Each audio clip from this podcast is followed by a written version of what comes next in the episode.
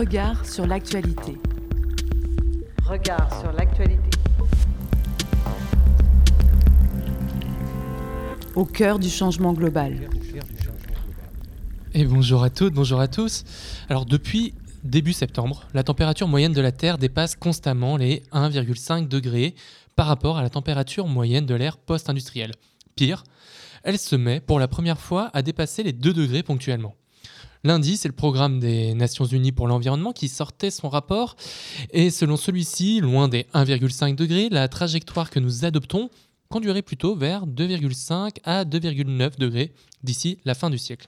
Sinon, la semaine prochaine, la COP28 s'ouvrira à Dubaï sous la présidence du PDG d'un des plus grands groupes, pétroliers au monde. Et l'Argentine vient d'élire un président, Javier Milei, ouvertement climato-sceptique. Bienvenue dans Regard sur l'actualité, toujours en direct sur Radio Anthropocène. Et aujourd'hui, je suis accompagné de François de Gasperi. Bonjour François. Bonjour Florian. Et de Damien Rondepierre qui n'est pas encore tout à fait arrivé, qui va pas tarder, qui nous rejoindra dans quelques minutes. On lance donc aujourd'hui un, nouveau format d'émission qui va durer deux heures en direct au plus près de l'actualité de l'Anthropocène euh, avec deux entretiens. Un premier qui va être dédié à, à, un scientifique ou à une scientifique pour prendre du recul sur l'actualité du moment et un second avec une personnalité un chef d'entreprise, un politique, un associatif ou un responsable culturel pour être au plus près des enjeux de notre territoire. Alors François, de quoi on va parler aujourd'hui? Alors aujourd'hui, on va attaquer avec le sommet des pôles et l'état de nos glaciers, avec le coup d'œil sur l'actu d'Heidi Sevestre et de Jérôme Chapelaz, deux spécialistes des pôles qui ont participé à ce sommet. Et l'invité des regards sera Marc Bulto, délégué régional pour la région Auvergne-Rhône-Alpes du Secours catholique, pour revenir avec lui sur le dernier rapport du Secours catholique qui traite de l'état de la pauvreté en France. Ce sera également l'occasion d'inaugurer la nouvelle chronique de nos partenaires rue 89 Lyon. Ils reviendront sur les enquêtes qu'ils ont menées sur le sans-abrisme dans la métropole. Et puis vous retrouverez aussi pendant l'émission les billets habituels de Valérie Disdier et de Yindra Kratokville, euh, Cultura et Faute de mieux. Mais on commence tout de suite notre émission par décalage.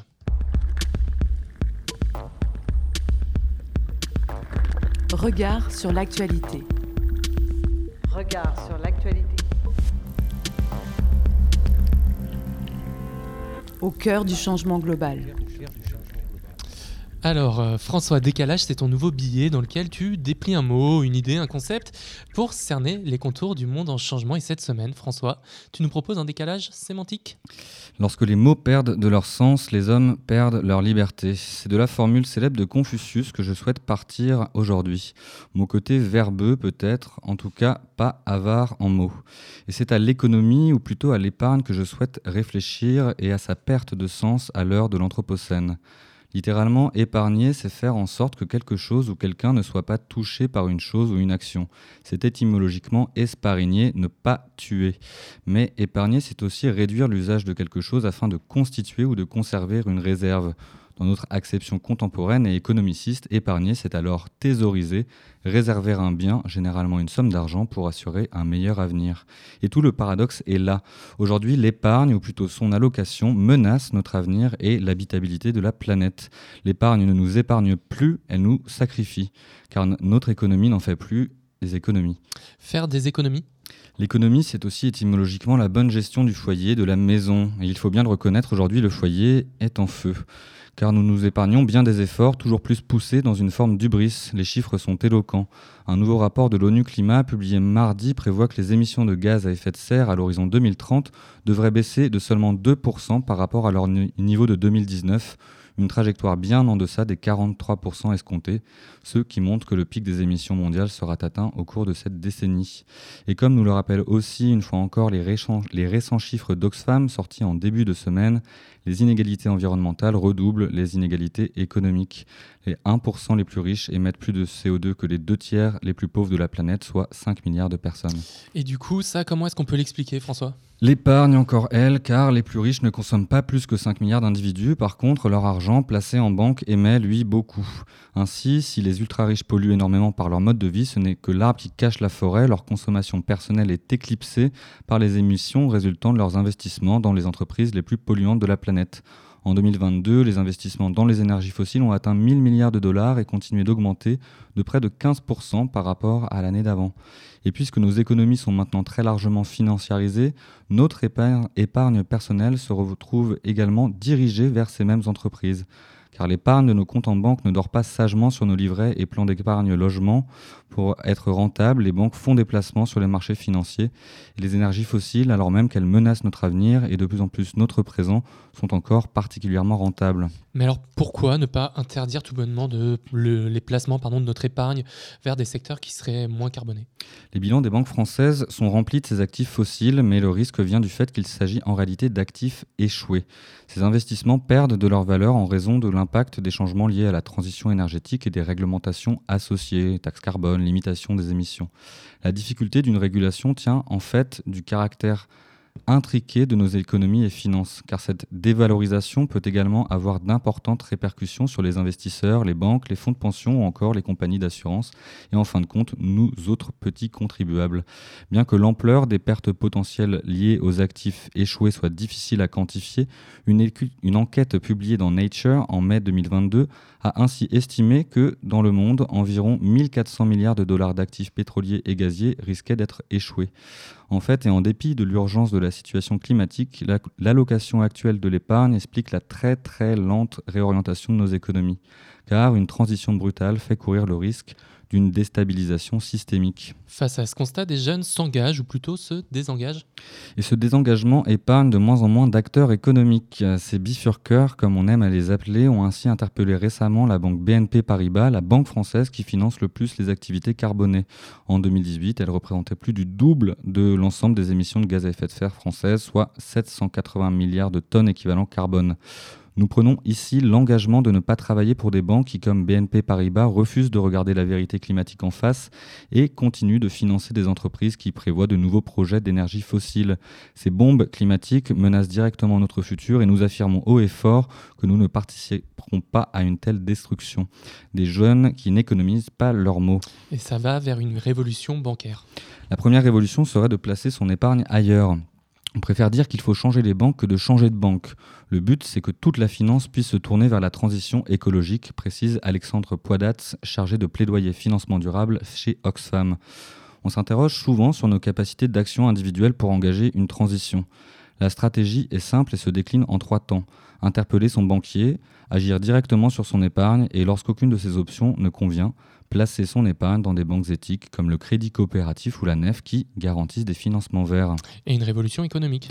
La deuxième révolution est peut-être déjà à l'œuvre du côté de nos usages et je me fais ici le relais d'un clip publicitaire astucieux produit par l'ADEME, l'agence de la transition écologique. Imaginez-vous un magasin de bricolage. Un client interpelle un vendeur, deux ponceuses à la main et lui demande des conseils sur le meilleur instrument à choisir. Et le vendeur de lui répondre Si j'étais vous, j'en prendrais aucun. Et le client répond alors Mais vous êtes bizarre comme vendeur, vous. Ah, mais c'est parce que je ne suis pas un vendeur, mais un dévendeur. Allez voir au desk du magasin où vous pouvez les louer. Un moyen de substituer la logique de l'usage à celle de la propriété. Le slogan du spot publicitaire est simple Épargnons nos ressources. Et comme dans une interprétation libre de Camus, bien nommer les choses, c'est rajouter du bonheur au monde, dévendons nos objets, épargnons notre avenir.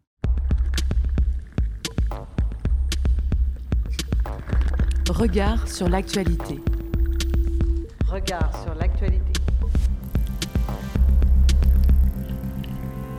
Au cœur du changement global.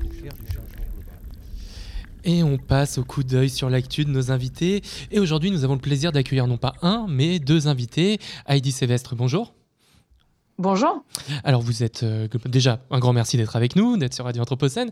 Et donc vous êtes euh, glaciologue, diplômé euh, du centre universitaire du Svalbard, UNIS, et de l'université d'Oslo. Vous êtes membre international du Club des explorateurs, travaillant sur l'AMAP, le programme de surveillance et d'évaluation de l'Arctique, groupe de travail du Conseil de l'Arctique. Et vous avez publié en 2023 un ouvrage au nom éloquent, Sentinelle du climat chez Décitre.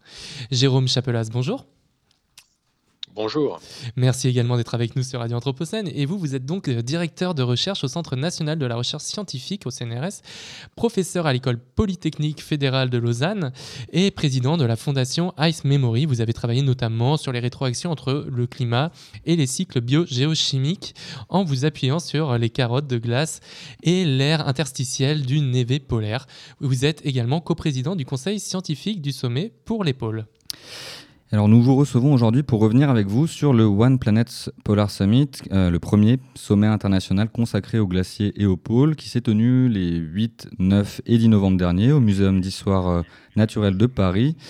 Et une quarantaine de pays se sont réunis à cette occasion pour évaluer la stratégie de préservation de l'Arctique et de l'Antarctique et revenir sur le rôle central de ces pôles dans la régulation du climat et qui sont particulièrement menacés par le changement climatique.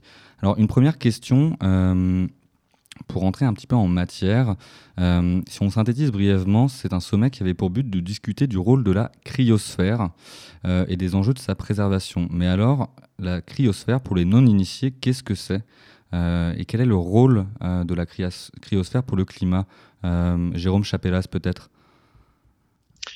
Oui, écoutez, la cryosphère, c'est une partie de la surface de la planète où on rencontre de l'eau à l'état solide.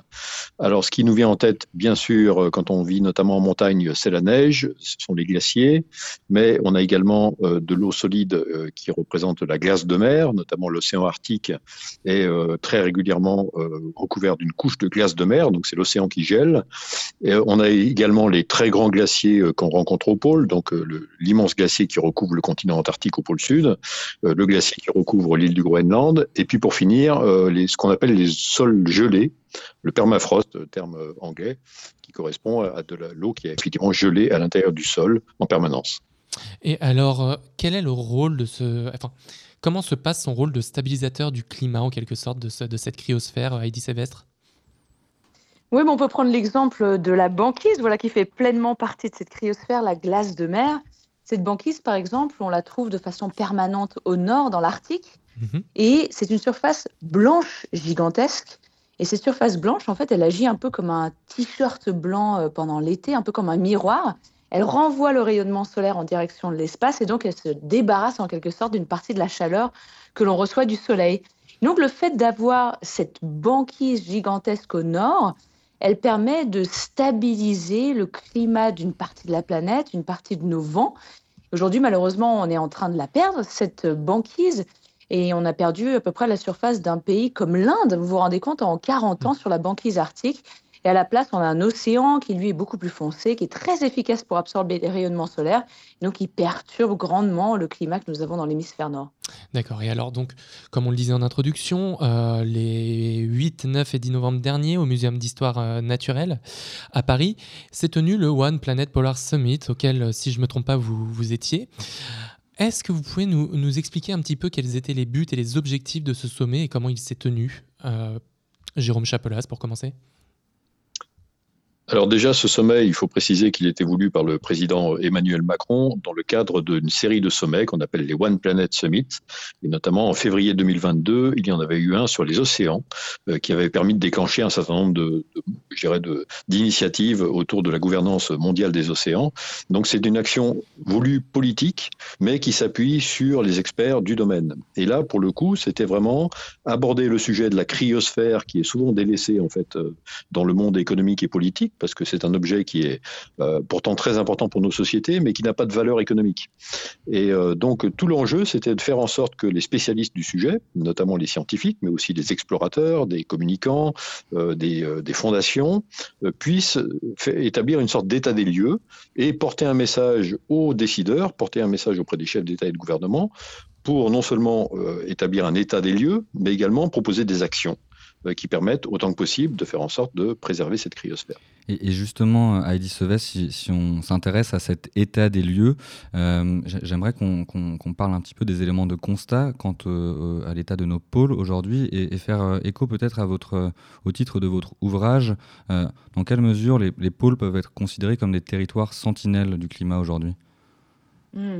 En tout cas, déjà, je vous recommande grandement hein, d'aller sur le site internet du One Planet Summit vous verrez tout le travail qu'a fait Jérôme Chaplaz et Antiope Boteus, donc nos deux grands scientifiques qui ont rapporté les toutes dernières données sur la cryosphère. Ça, c'est accessible à tout le monde en plusieurs langues, donc vraiment, je leur recommande d'aller jeter un petit coup d'œil.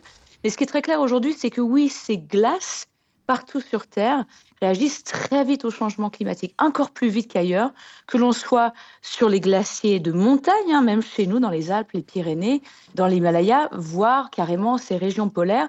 Mais ce qui était très important à comprendre par rapport à cette cryosphère, c'est qu'aujourd'hui, si on l'étudie, si on va chercher des carottes de glace, comme le fait si bien Ice Memory, c'est parce que derrière ces données scientifiques, il y a des vies humaines. Donc aujourd'hui, de perdre nos glaciers de montagne, ça affecte nos châteaux d'eau. Il y a 2 milliards de personnes qui ont besoin de l'eau douce des glaciers pour de l'énergie, pour irriguer du culture, pour avoir de l'eau douce, pour chez nous refroidir des centrales nucléaires. Si le Groenland et l'Antarctique continuent à perdre autant de glace, c'est des centaines de millions, voire un milliard de personnes qui vont être concernées par l'élévation du niveau des mers. Donc aujourd'hui, c'est très clair que ces territoires sont des sentinelles, réagissent très vite au changement climatique. Mais ce qui est très important à comprendre, c'est que le fait que la glace fonde, ça n'affecte pas que les glaciers, ça nous affecte nous directement. Et, quand on lit un article du Monde en date du 25 octobre dernier qui relayait une étude parue dans Nature Climate Change qui déclarait la fonte de la glace de l'Antarctique occidentale est inévitable dans tous les scénarios de réchauffement, même le plus optimiste. Alors comment on, reste dans l'action et, qu'est-ce qu'on peut faire euh, euh, face à ces données-là? Je ne sais pas si Jérôme, tu, veux commencer à répondre à cette question? Oh, vas-y Heidi, et puis je prendrai la suite. Euh, si ok, d'accord, ça marche. Oui, c'était vraiment une étude très intéressante parce qu'en en fait, le, climat a tellement changé, on a émis tellement de gaz à effet de serre qu'on commence à voir des piliers de cette cryosphère qui risquent de s'effondrer de façon irréversible. Donc, ce que je veux dire par là, c'est cette étude qui vient de sortir, elle s'intéresse à une région unique en Antarctique, l'ouest de l'Antarctique, qui est stabilisée, qui est maintenue par ce qu'on appelle des plateformes, des barrières de glace. C'est un peu le bouchon d'une bouteille de champagne en quelque sorte. Ces barrières, c'est de la glace continentale qui s'est mise à s'étirer, à flotter sur l'océan austral. Et le problème, c'est que ces barrières, elles sont très sensibles au changement climatique. Elles fondent par-dessous, l'océan se réchauffe, elles fondent par-dessus parce que la température de l'air augmente. Et donc, le bouchon de la bouteille de champagne, en quelque sorte, pour cette région, est en train de se faire bouffer. Et à la place, s'il disparaît, ben, toute la glace qui était bloquée derrière risque de se jeter encore plus rapidement dans l'océan austral. Et donc chez nous, ça veut dire quoi? Ben, C'est l'élévation du niveau des mers. Et c'est pas que le Bangladesh et les Pays-Bas, hein, c'est directement euh, La Rochelle, Arles, Le Havre, euh, Bordeaux, le nord de la France qui est concerné par ça. Jérôme oui, a bien, bien résumé. Euh, pardon, allez-y. Non, non, je, je, vous proposais de réagir également. allez-y. Oui, oui, je pense que Heidi a bien pointé le fait que quelque chose qui se passe là à 15 000 km de chez nous, euh, c'est absolument fondamental pour l'avenir de nos sociétés. Parce qu'effectivement, le futur du niveau des mers, il se joue là-bas. On a effectivement euh, déjà des processus en, jeu qui font qu'une partie de ces plateformes de gaz flottantes sont en train de se, disloquer. Euh, tout l'enjeu aujourd'hui, c'est par rapport aux trajectoires d'émissions de gaz à effet de serre que les humains vont suivre, quelle va être la séquence des événements? À quelle vitesse en fait ces plateformes vont se, disloquer, à quelle vitesse le niveau des mers va monter, parce qu'on va avoir besoin de s'adapter. L'adaptation est un enjeu essentiel aujourd'hui euh, quand on parle du changement climatique. C'est pas seulement faire en sorte de réduire nos émissions de gaz à effet de serre, c'est évidemment la priorité numéro un. Mais quoi qu'il arrive, notamment quand on parle de la cryosphère, ce qu'on a enclenché dans la machine climatique par le fait qu'on a rajouté des gaz à effet de serre, c'est là et il va falloir de toute façon s'adapter. Et, si on veut continuer euh, notre, état des lieux des pôles, notre état de santé des pôles, si je puis dire, il n'y a pas que la question de la fonte des glaces, il y a également des questions de biodiversité et de pollution. Est-ce que vous pouvez nous en dire un petit peu plus? Jérôme Chapelas, si vous voulez continuer. Oui, eh ben, il y, a, y, a, évidemment beaucoup d'enjeux quand on parle des, des régions polaires. Alors la, la biodiversité, c'est euh, partout euh, quand on va à la surface de la planète, il y a des écosystèmes particuliers qui se sont adaptés à un environnement. Donc quand on va aux hautes altitudes ou hautes latitudes, on va rencontrer ce qu'on appelle des espèces endémiques, c'est-à-dire des espèces qui se sont adaptées à cet environnement-là, qui y vivent et qui aujourd'hui doivent s'adapter à une pression due au fait que le changement climatique modifie leur écosystème, modifie leurs conditions de vie, mais également d'autres pressions qui sont des des, pressions d'origine humaine qui peuvent être effectivement des polluants, qui vont par exemple rentrer dans leur, dans leur cycle digestif et puis ensuite atteindre leur foie. Quand on parle des mammifères marins, par exemple, qui vont avoir des, des concentrations en métaux lourds, par exemple, très importantes dans leur foie. Et puis, in fine, les humains, puisque les, les humains vivent également sur, notamment en Arctique, sur ces espèces qui vivent en, particulier. Donc il y a des enjeux, il y a des chaînes qui sont pas seulement euh, l'enjeu, je dirais, de la, physique de la glace, mais effectivement les, écosystèmes derrière et jusqu'aux humains, puisqu'on a des populations qui vivent euh, bien évidemment en utilisant euh, ces, ressources animales et végétales. Et, si je ne me, je me trompe pas, les pôles sont aussi des, lieux qui captent l'ensemble des courants marins et donc l'ensemble des, des, pollutions qui viennent s'y concentrer et qui ont pu potentiellement également geler dans ces endroits-là. C'est bien ça, Edith Savestre ça, c'est un sujet qu'on étudie beaucoup au niveau du Conseil de l'Arctique et du groupe de travail pour lequel je bosse, le Arctic Monitoring and Assessment Program, AMAP. C'est qu'en fait, c'est vrai que l'Arctique, par le fait qu'il soit froid et qu'il soit traversé par les courants d'air et par les courants océaniques, reçoit énormément de pollution émise d'un peu plus au sud, mais aussi la stocke. Et on se rend compte que dans le permafrost, dans la banquise, dans la neige, dans la glace des glaciers, il y a des polluants qui ont été émis par nos activités depuis des décennies et que malheureusement, avec le fait que ces glaces sont en train de dégeler, de fondre de plus en plus rapidement, eh ben ces polluants en fait se retrouvent remobilisés dans l'écosystème. Et qui dit remobilisés, c'est qu'ils risquent d'être de nouveau un peu plus accessibles aux plantes, à la faune, à la flore, mais aussi aux humains. Donc c'est un sujet notamment euh, sur le mercure sur lequel on travaille énormément comment les 7 millions d'habitants qui sont dans l'Arctique aujourd'hui sont affectés par la fonte des glaces qui relâche du mercure qui a été émis par le fait qu'on brûlait beaucoup d'énergie fossile encore il y a quelques décennies. Et alors, on, comprend au regard de, l'urgence euh, euh, et de l'état de santé euh, fragile de, ces espaces du globe, de l'intérêt de, la tenue d'un tel sommet. Est-ce qu'on pourrait on pourrait savoir un petit peu plus maintenant ce qui a été décidé, ce qui a été convenu au cours, euh, de, ce, de ce sommet. Jérôme Chapelas peut-être. Alors, euh, plusieurs décisions euh, importantes, mais déjà, je tiens à souligner que là, on a surtout parlé des pôles. Il se trouve que ce sommet portait sur la cryosphère au sens large. Et donc, les glaciers, notamment les glaciers de haute montagne, étaient concernés. Et je pense qu'un des grands bénéfices de ce sommet, ça a été de donner la parole à des petits pays, des pays dont on parle peu parce qu'ils sont pauvres, parce qu'ils sont concernés par de la haute montagne et ils n'ont pas la visibilité des grands pays qui euh, travaillent en recherche, par exemple, en Antarctique ou les pays possessionnés de l'Arctique. Je pense par exemple au Népal, je pense par exemple au Pérou, qui étaient représentés à cette occasion-là, et on leur a donné une parole, je pense, importante, inespérée, parce que pour eux, la cryosphère, les grands enjeux, c'est les ressources en eau. Euh, si vous prenez le pourtour du plateau tibétain, euh, on a 2 milliards d'individus aujourd'hui qui dépendent pour leur eau qui sert à l'agriculture, à l'irrigation, de l'eau des glaciers. Donc la disparition des glaciers va les impacter d'une manière absolument inouïe, puisque la ressource en eau, c'est le fondement même de, la vie, c'est le fondement même de la vie humaine. Donc parmi les, grands résultats, je dirais, de ce sommet, c'est notamment la décision de, déclencher une décennie euh, sur les pôles et les glaciers, qui débutera normalement en 2025, 2025 étant une année de préservation des glaciers qui a été voulue par l'UNESCO à l'initiative du Tadjikistan. Euh, donc ça, c'est une première euh, décision importante. Et puis, une autre décision importante, ça a été de faire en sorte que les pays signataires de cet appel sur les pôles et les glaciers s'engagent à soutenir de nouveaux efforts de recherche euh, autour des grandes questions qui se posent toujours autour de la cryosphère. On a, Eddie tout à l'heure parlait de ces fameux bouchons de champagne avec les plateformes de glace flottantes. En fait, on les connaît moins bien que la surface de la Lune. Et donc, on a besoin de mettre en place des grandes campagnes de recherche pour comprendre ce qui s'y passe. Et puis, euh, au-delà de, au de, ça, il y a évidemment les, à nouveau l'engagement, alors il faudra tenir la parole, hein, qu'on respecte les termes de la COP21 sur les émissions de gaz à effet de serre. Et pour finir, à l'échelle nationale, un grand euh, engagement financier, puisque le président Macron a promis un milliard d'euros sur dix ans en soutien à la recherche au pôle, euh, qui permettra notamment de rénover nos stations de recherche en Antarctique et en Arctique. Et de votre côté, Heidi Savès, qu'est-ce que vous retenez de ce sommet? Je retiens déjà le fait que c'est monumental hein, d'avoir en France un sommet voilà, qui parle des glaciers des régions polaires, il était temps. Et donc, il faut vraiment saluer cette initiative et saluer franchement l'engagement de tous les scientifiques comme Jérôme qui ont travaillé à fond pour partager des messages très forts sur la cryosphère. Et c'est vraiment des annonces très fortes. Une annonce, moi, que je retiens, qui m'a beaucoup touchée, c'est le fait d'accorder un statut de protection plus fort aux glaciers français, hein, que 100% des glaciers français aient un statut de protection fort, mais aussi, et ça c'est un travail porté par un glaciologue qui habite à Annecy, donc un, bon ami à moi qui s'appelle Jean-Baptiste Bosson, qui travaille sur le fait que aujourd'hui les glaciers se retirent. En se retirant dans les Alpes, ils laissent de nouveaux environnements, de nouveaux écosystèmes se désenglacer. Et ces nouveaux écosystèmes, en fait, ils n'ont pas de statut de protection. Et ça a été une annonce parmi les, les nombreuses du One Planet Polar Summit, mais d'accorder aussi un statut de protection à ces écosystèmes en mutation qui pourraient se retrouver menacés par les activités humaines.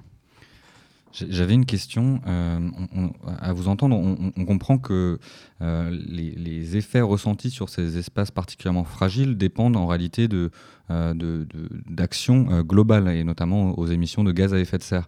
Et, vous parliez de la nécessité de, de respecter euh, l'accord de Paris, Jérôme Chapelaz. L'ONU Climat, si je ne me trompe pas, a, annoncé le fait que, a priori, les émissions qui devaient diminuer de 40% d'ici 2030 n'allaient en réalité diminuer que, de 2% à l'horizon euh, 2030 par rapport à 2019. Comment, comment du coup on peut être confiant euh, dans la, capacité de protéger ces espaces que sont les pôles et les glaciers c'est une question effectivement très difficile. Euh, la confiance, c'est pas simple, mais en même temps, on n'a pas le droit de baisser les bras. Et euh, je tiens à souligner euh, l'engagement notamment des, organisations non gouvernementales autour de ces, de ces, je dirais, ce, portage du message qu'il faut absolument euh, agir aujourd'hui au plus vite, parce que le plus on attend, le, plus on, verra disparaître cette cryosphère qui pourtant a une importance considérable pour nos sociétés. je tiens aussi à souligner que bon, Heidi était là, a aussi porté cette voix et en fait, on était, on avait des profils très différents, du scientifique à l'explorateur, au communicant, en passant par les organisations non gouvernementales. Et finalement, on était tous à tirer la sonnette d'alarme de la même façon. Et je pense que ça, c'est très important. C'est-à-dire qu'aujourd'hui, on n'a plus le temps de discuter, on n'a plus le temps de négocier, on n'a plus le temps de débattre. Il faut vraiment rentrer dans l'action. Et euh, la COP21 a donné les trajectoires, on s'en éloigne, c'est pas pour ça qu'il faut baisser les bras. Et j'espère que lors de la COP28, euh, quand le président Macron prendra la parole, il se souviendra de ce sommet qu'il a organisé euh, seulement un mois auparavant, et il portera une voix forte dans ce sens-là. Et, et, justement, oui, c'est là-dessus que, que, je voulais vous, vous poser une question. On entend le président Macron lors de ces sommets faire beaucoup d'annonces. Est-ce que, que ce soit par le passé ou dans les annonces qu'il a faites là, vous avez un espoir qu'elles soient tenues et qu'elles permettent de faire évoluer les choses à minima en France et plutôt à l'échelle internationale ensuite? Heidi Sevestre peut-être. Je pense. Ou Jérôme Chapelaz, ah, allez-y. Non, non, mais allez-y, allez-y. Non, non, mais Oh, très très rapidement, ouais. je pense que le président Macron a quand même changé un peu son point de vue euh, au cours des années. Mmh. Euh, on l'a vu euh, notamment avoir des positions assez, euh, je dirais, euh, tièdes à propos des engagements environnementaux et écologiques. Et là, je pense qu'il y a une prise de conscience qui s'est faite. Et le fait même que ces One Planet Summit existent, c'est quand même une très très bonne chose. Alors ensuite, la France, c'est 1% des émissions de gaz à effet de serre, donc on, on, ne résoudra pas le problème tout seul. mais je trouve que ça va quand même dans le bon sens. Et, et, justement, sur ce, ce, cette place euh, des scientifiques aujourd'hui, euh, je voulais vous entendre peut-être, Heidi Seves, sur euh, la manière dont vous comprenez les mobilisations croissantes de scientifiques qui agissent au-delà de leur casquette de scientifiques à travers des actions de désobéissance civile, et notamment de certains de vos collègues qui euh, ont pu euh, travailler au, sein du GIEC. Euh, je pense au projet de la loi 69, des, scientifiques en rébellion. Euh, comment vous envisagez, euh, vous, le, le, rôle de, la science et des scientifiques à, l'heure du changement global?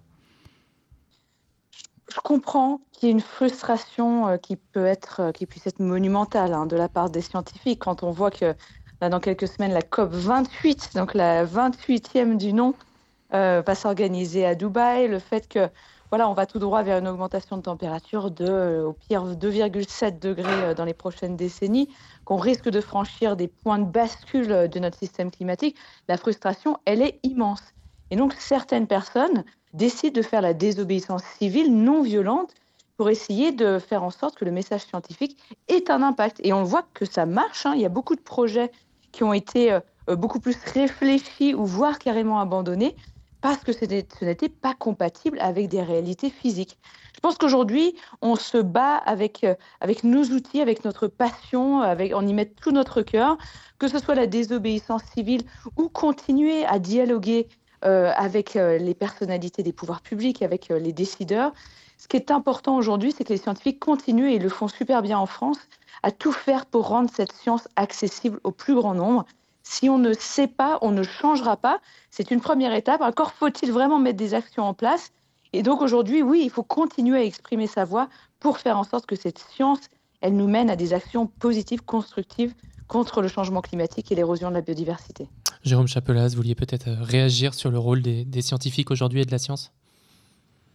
Oui, c'est une question euh, vraiment difficile. Euh, c'est une question de, je dirais, c'est un cas de conscience pour chacun d'entre nous. Euh, à titre personnel, pour l'instant, je me suis pas vraiment engagé parce que je considère que la, la, voie du scientifique doit demeurer la plus neutre et la plus factuelle possible, puisqu'on est là pour établir des faits et pour porter ces faits aux décideurs et aux citoyens, et ensuite aux décideurs et aux citoyens de, de, de, de finalement de prendre position et d'agir. En même temps, on est citoyen. Et parfois, on est aussi décideur.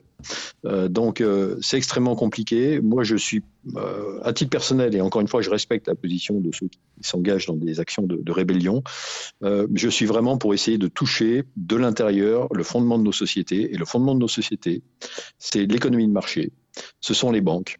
Et je pense que c'est là qu'il faut qu'on arrive petit à petit à infiltrer. Alors infiltrer, c'est peut-être pas le bon terme, mais en tout cas faire en sorte que nos convictions, nos certitudes arrivent à percoler dans ces milieux-là. Euh, je pense qu'une de mes conférences les plus utiles, une fois, j'ai fait une conférence aux traders de BNP Paribas. Je suis rentré dans la salle, j'étais face à 200 personnes qui étaient goguenards en se disant celui-ci, on va se le faire. Euh, mon, plaisir finalement à la fin de cette demi-heure, c'est qu'il y a des gens qui sont venus parler avec moi et m'ont posé des questions, alors que tous les jours, ils faisaient des transitions des, des, transferts économiques à l'échelle de la microseconde pour gratter des centaines de millions d'euros ou des, milliards d'euros sur le dos du fonctionnement de nos sociétés. Donc c'est vraiment ça, à mon avis, qu'il faut toucher aujourd'hui. C'est le cœur de la machine finalement. Et justement, ça me fait, ça me fait penser au fait qu'aujourd'hui, on voit que justement cette société, elle est un petit peu, elle est plus que distendu d'ailleurs sur ces questions-là. C'est-à-dire que d'un côté, on a la semaine dernière Emmanuel Macron qui se rend en Suisse pour discuter du débit du Rhône avec le gouvernement suisse, parce qu'on voit que son débit a baissé, je sais plus, je crois que de près de 13% en, une vingtaine d'années. Alors qu'en même temps, dans les Alpes, on a les, grandes stations de ski qui se battent pour aménager des stations de ski, détruire les glaciers, pour pouvoir gagner de l'argent sur des compétitions, etc. Comment est-ce qu'on peut analyser ce grand dissocius cognitif qui se passe entre deux situations pourtant très proches l'une de l'autre et qui sont connexes? Heidi Sylvestre peut-être? Oui, le, sujet du, ski est très très clivant. Hein. Il n'y a, aucun doute là-dessus. Voilà, moi, je viens d'Annecy en Haute-Savoie. Euh, la situation, elle est très compliquée. Euh, moi, je participe à une organisation qui s'appelle Protect Our Winters, qui est très présente euh, dans les Alpes, qui fait tout pour avoir un dialogue avec les stations de ski, avec la FIS, qui est la Fédération internationale de ski. Et c'est vrai que c'est un peu un dialogue de sourds en ce moment entre les stations de ski certaines, hein, évidemment pas toutes, qui vont mettre des bulldozers sur les glaciers pour préparer des pistes de ski pour la FIS, et la FIS qui va dire mais nous on ne leur a rien demandé de faire. Et aujourd'hui, voilà, il faut vraiment réfléchir à l'avenir de ces montagnes. Aujourd'hui, c'est très clair que les tendances nous montrent que la quantité et la qualité de neige qui tombe sur nos montagnes est en train de changer. Et ce qui est très clair, c'est qu'on ne peut plus tout, tout miser sur le ski. La meilleure chance que l'on peut donner à ces montagnes, c'est dès aujourd'hui de commencer à réfléchir à la montagne à quatre saisons, la montagne pour tous. On va pas arrêter le ski du jour au lendemain, bien sûr, mais c'est important de donner une chance à tous ces habitants, à tous ces acteurs et actrices de la montagne. Et, peut-être euh, en guise de, conclusion, on aimerait vous, proposer de, nous donner un dernier mot pour, pour nous et nos auditeurs et auditrices pour, mieux comprendre et mieux agir euh, à, l'égard de ces pôles et ces glaciers. Euh, Jérôme Chapelaz, est-ce que vous auriez un, dernier mot à ce titre, quelque chose dont on n'aurait pas parlé? Je pense qu'il faut que chacun d'entre nous, en tant qu'être humain, on se projette sur la notion de bien commun de l'humanité. Euh, la cryosphère, les glaciers en font partie. Ce sont des objets qui n'ont en général pas de propriétaire, qu'on prend pour acquis, euh, qu'on observe et qui sont là. On pense que la planète a toujours été là avec des glaciers. Et euh, aujourd'hui, ce n'est plus un acquis. Et donc tout l'enjeu, c'est que chacun d'entre nous, euh, à notre niveau, je ne veux pas jeter la pierre sur des personnes dont la priorité au quotidien, c'est d'avoir de quoi manger et de quoi boire. On a chacun ses priorités à son niveau, mais garder conscience qu'on a ces enjeux qui nous dépassent, qui sont finalement l'état de la planète et le bien commun de l'humanité. Et on doit chacun œuvrer à sa juste mesure pour faire en sorte de préserver ce bien commun de l'humanité. Heidi Sylvestre? Ouais, c'est dur de suivre euh, une très belle conclusion de Jérôme, mais je pense qu'il n'y aura pas de miracle. Comme l'a dit Jérôme, on va vraiment avoir besoin de tout le monde. Il n'y aura pas une personne qui va nous sauver de ce qui se passe, il n'y aura pas une technologie miraculeuse. On va vraiment, vraiment avoir besoin de tout le monde. Et aujourd'hui, la chance qu'on a, c'est qu'on peut encore sauver grande partie de cette cryosphère. Mais c'est clair qu'il va falloir taffer et il va falloir continuer à s'éduquer sur ces sujets-là. Et nous, les scientifiques, on est là pour ça aussi, pour continuer à sensibiliser. Heidi Sévestre, Jérôme Chapelaz, un grand merci à tous les deux d'être euh, venus euh, avec nous sur Radio Anthropocène pour cet entretien, un entretien qu'on pourra retrouver en podcast euh, sur notre site radio-anthropocène.fr et sur toutes les plateformes de podcast. Un grand merci et à bientôt sur Radio Anthropocène. Merci, pour votre invitation. À, bientôt. Bonne soirée. Et nous, on fait une petite pause musicale et puis on revient tout de suite pour, pour Faute de mieux. Radio Anthropocène. À l'écoute du changement global. Et on est toujours en direct dans Regard sur l'actualité. Et c'est l'heure de Faute de mieux, la chronique de Yindra Kratokville. Bonjour Indra. Bonjour Florian. Alors de quoi tu nous parles aujourd'hui? Je vais vous parler d'une échelle, d'une échelle hypothétique qui tiendrait la route. Il suffit de sortir dans la rue, de prendre un bus ou de s'asseoir quelques instants sur un tabouret à proximité d'une bouche de métro pour constater à quel point nous sommes fatigués. Nous, les humains de notre 21e siècle, sommes fatigués et perplexes, ou peut-être plus exactement, fatigués d'être perplexes, d'être profondément désorientés, désemparés, exténués de ne pas savoir sur quel pied danser. Et oui, malgré toutes nos sciences et techniques, il se trouve que nous ne savons toujours pas de quel côté de l'infini nous devrions nous situer. Entre l'infiniment grand des clusters cosmiques et l'infiniment petit des particules élémentaires, l'idée que nous essayons d'avoir de nous-mêmes a du mal à tenir. N'aurait-il pas été franchement plus simple si l'ensemble de ce qui existe pouvait se distribuer sur une échelle, disons, raisonnable Mais non, hélas, partout autour de nous, tout est parfaitement excessif. Soit trop grand, soit trop petit. On s'y perd, il nous est impossible d'y trouver notre vraie place. Si, par exemple, l'infiniment petit était un zéro et l'infiniment grand un 10 sur une échelle de 0 à 10, nous serions où exactement? Eh bien, voilà une question à nous rendre perplexes à moins que l'on se projette spontanément au milieu, dans la pure moyenne cosmique. Infiniment grand plus infiniment petit divisé par 2 est égal à 1,68 m. Quelle vision harmonieuse Un être humain moyen au centre de l'échelle cosmique. Un être humain moyen qui divise le grand infini en deux, soit l'infiniment grand d'un côté et l'infiniment petit de l'autre. Une vision particulièrement harmonieuse et rassurante de l'univers.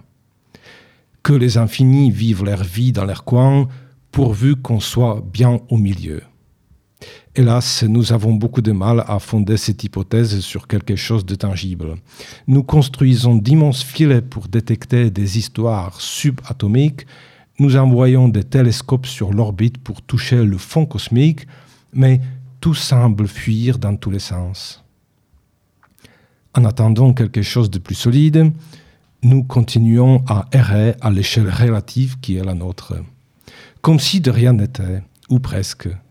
Nous épluchons nos légumes, nous souscrivons des contrats d'assurance, nous collectionnons des points de fidélité, nous nous fabriquons des opinions, comme si de rien n'était. Mais parfois, malgré tout, le grand doute nous assaille.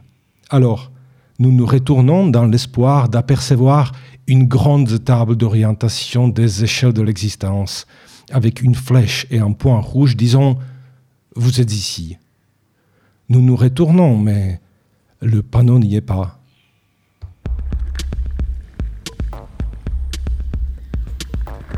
Regard sur l'actualité. Regard sur l'actualité. Au cœur du changement global. Il est 18h sur Radio Anthropocène et c'est l'heure du journal. Et au programme aujourd'hui la semaine cocasse d'Emmanuel Macron concernant la gestion de l'eau, la Commission européenne qui réautorise le glyphosate pour 10 ans et un appel euh, par les associations est en cours en justice.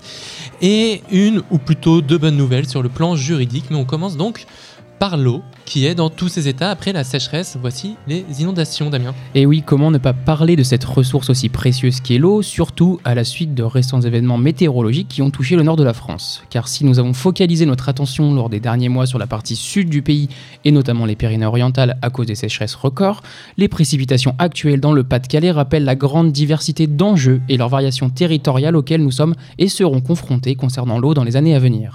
Et l'actualité des dernières semaines traduit une situation paradoxale, presque En effet, Florian, l'agenda politique d'Emmanuel Macron traduit fort bien l'étrangeté de la situation. En moins d'une semaine, le président de la République s'est rendu à Saint-Omer, dans le Pas-de-Calais, pour revenir sur les inondations, et en Suisse pour discuter du débit du Rhône. D'un côté, Emmanuel Macron annonce un fonds de soutien de 50 millions d'euros pour aider les collectivités territoriales à répondre, ou tout du moins à adapter le territoire à la montée des eaux et aux épisodes climatiques extrêmes. De l'autre, et seulement deux jours plus tard, le président s'est rendu chez nos voisins suisses pour demander l'augmentation du débit du, oh, pardon, du débit du Rhône afin de répondre aux besoins en eau du territoire de la vallée, notamment pour le refroidissement de centrales nucléaires qui y sont installées. Une nouvelle donne climatique avec laquelle il faut dorénavant jongler. Oui, car Météo France nous rappelle qu'il n'a jamais autant plu en France sur un mois. Et le département du Pas-de-Calais en a malheureusement fait les frais, puisqu'il a plu l'équivalent de trois mois en deux semaines sur ce territoire, chose qui n'est pas arrivée depuis plus de 60 ans. Si ces précipitations records expliquent en partie les inondations tragiques au demeurant, les spécificités territoriales ne sont pas en reste. Arnaud Gauthier, professeur en géosciences de l'environnement à l'Université de Lille, explique dans une interview pour Libération que cette région est particulièrement propice aux inondations à cause de sa topographie. Assez simplement, la région entre Calais, Dunkerque et Saint-Omer, si vous vous situez, est un polder, c'est-à-dire un territoire gagné sur la mer grâce à un réseau de canaux, de digues, de pompes capables d'évacuer les eaux. Cependant, ce système nommé Watring, bien qu'âgé de plus de, 50 de 500 ans pardon, et ayant connu de nombreux aménagements depuis, montre ses limites face à l'intensification des phénomènes météorologiques extrêmes. Une vulnérabilité géographique bien différente de celle de la vallée du Rhône, n'est-ce pas Damien? Loin de faire face au surplus d'eau, le débit du Rhône est lui en baisse quasi constante. Selon l'agence de l'eau Rhône-Méditerranée-Corse, il aurait baissé depuis 1960 de 7% à la sortie du lac Léman et de 13% en Camargue. Une situation loin d'être étonnante si l'on se fie à la cartographie des débits des cours d'eau réalisée par France Info. Presque tous les cours d'eau de la vallée du Rhône jusqu'aux côtes méditerranéennes ont un débit inférieur à leur moyenne historique. C'est pour cette raison que le chef de l'État français demande d'augmenter le débit du fleuve qui est géré par les autorités suisses grâce au barrage de Seget à Genève. Et une demande qui a conduit à des manifestations anti-nucléaires. Effectivement, des militants et écologistes se sont rendus à proximité du barrage pour dénoncer cette demande principalement portée par le besoin en eau des quatre centrales nucléaires implantées, implantées le long du Rhône pour leur refroidissement. Néanmoins, d'autres éléments sont soulevés afin d'ouvrir les vannes, comme l'irrigation, les besoins en eau potable ou encore l'alimentation des centrales hydroélectriques. Bien qu'opposés, ces deux événements météorologiques témoignent d'une ressource eau soumise aux nouvelles variabilités de l'Anthropocène auxquelles il faudra de toute manière faire face. En bref, cette semaine. La rencontre au sommet entre Joe Biden et Xi Jinping la semaine passée à San Francisco pourrait être une bonne nouvelle pour le climat. Cette rencontre, en marge du sommet des dirigeants de l'Asie-Pacifique, la PEC illustre le dégel relatif des relations entre les deux superpuissances. Car bien que la guerre commerciale soit toujours une réalité, les deux pays se sont engagés à coopérer sur les sujets climatiques. C'est le cas de la constitution d'un groupe de travail qui se concentrera sur la transition énergétique, le méthane, l'économie circulaire et l'efficacité des ressources, les provinces et villes à faible émission de carbone et durable, et la déforestation, comme l'ont indiqué dans une déclaration commune les médias d'État chinois et le département d'État américain. Les deux pays ont convenu de poursuivre leurs efforts pour tripler la capacité mondiale des énergies renouvelables d'ici 2030. Une croissance qui devrait atteindre des niveaux suffisamment élevés pour accélérer la substitution à la production de charbon, de pétrole et de gaz, précise aussi l'accord. Des efforts indispensables quand on sait que ces deux pays représentent à eux seuls près de 40% des émissions de gaz à effet de serre. On peut espérer que cette rencontre donne le ton et la direction des discussions lors de la prochaine COP28 qui s'ouvre d'ici une semaine à Dubaï. Alors un signe d'espoir, on le verra bien assez tôt sur Radio Anthropocène. Après les avions publicitaires, les bateaux publicitaires vont en partie disparaître. Rappelez-vous, il y a un an environ, les avions tractant des banderoles pour abreuver les touristes à la plage de toujours plus de publicité étaient interdites grâce à la loi climat et résilience. Aujourd'hui, ce ne sont plus les avions et toute autre objets volants qu'il faut réguler, mais bien les bateaux. Car faute de réglementation à ce sujet, des embarcations avec des panneaux lumineux avaient été déployées sur les côtes de la Méditerranée. Pour éviter ça, le gouvernement a donc fixé un décret interdisant ces fameux panneaux lumineux à partir de mars 2024. Cependant, la publicité non lumineuse est-elle autorisée et plusieurs dérogations pourront être accordées au fil des événements. Une chose est sûre, cet espace naturel qu'est la mer n'est pas encore débarrassé de la publicité. En bref, toujours Taylor Swift et Kim Kardashian au programme sur Radio Anthropocène, oui oui, ou les liens entre pop culture et changement global, François. Et l'on apprenait samedi la mort d'une fan de 23 ans lors du concert de la superstar américaine de la pop Taylor Swift à Rio. Les organisateurs sont vivement critiqués. Ils ont interdit aux spectateurs d'apporter des bouteilles d'eau malgré la chaleur accablante. Pour rappel, la température a atteint plus de 59 degrés. Le Brésil est en proie à une vague de chaleur sans précédent. À l'ouest du pays, le Pantanal, la plus grande zone humide du monde et l'une des plus grandes réserves de biodiversité de la planète, est sujette à un incendie ravageur. Et dans le même temps, culture pop toujours, puisque Kim Kardashian déclarait il y a peu Ces tétons sont durs. Contrairement aux icebergs, ces tétons durs n'iront nulle part. Pas de panique, vous êtes toujours sur Radio Anthropocène et ces paroles font écho au choix audacieux et cynique de la vedette qui a fait du changement climatique un instrument commercial. L'enjeu, la promotion d'un nouveau modèle de soutien-gorge. Un spot publicitaire qui a déclenché l'indignation face à l'utilisation de la crise climatique comme argument marketing poussant à la consommation. D'autant plus que le soutien-gorge en question s'inscrit pleinement dans les dérives du monde de la mode, particulièrement polluants. Il est en effet fabriqué à partir de matériaux synthétiques dérivés de combustibles fossiles. Pas de doute, l'Anthropocène devient à la mode. Vous en avez sans doute entendu parler la semaine dernière. La Commission européenne vient de prolonger de 10 ans l'autorisation d'utilisation du glyphosate. Mais la coalition euh, d'associations Secrets Toxiques vient de déposer un recours en annulation devant la Cour européenne de justice. Sur quelle base, euh, Damien? L'angle d'attaque de la coalition d'associations secrets toxiques est simple. Les évaluations qui ont servi de base à la décision de la Commission se sont concentrées sur l'étude de la toxicité du glyphosate, mais pas sur celle du produit réellement utilisé en agriculture, le Roundup, qui associe lui des co-formulants pour former l'herbicide final. Or, comme l'indique le site Reporter, les décisions doivent être prises sur la base d'une formulation représentative, c'est-à-dire un mélange réellement utilisé qui associe d'autres substances, les fameux coformulants. Ce qui voudrait dire que le glyphosate en tant que tel n'est pas nocif et que c'est son association avec d'autres produits qu'il devient? Alors non, pas vraiment. Le recours vise un vice de forme pour avoir une chance d'aboutir.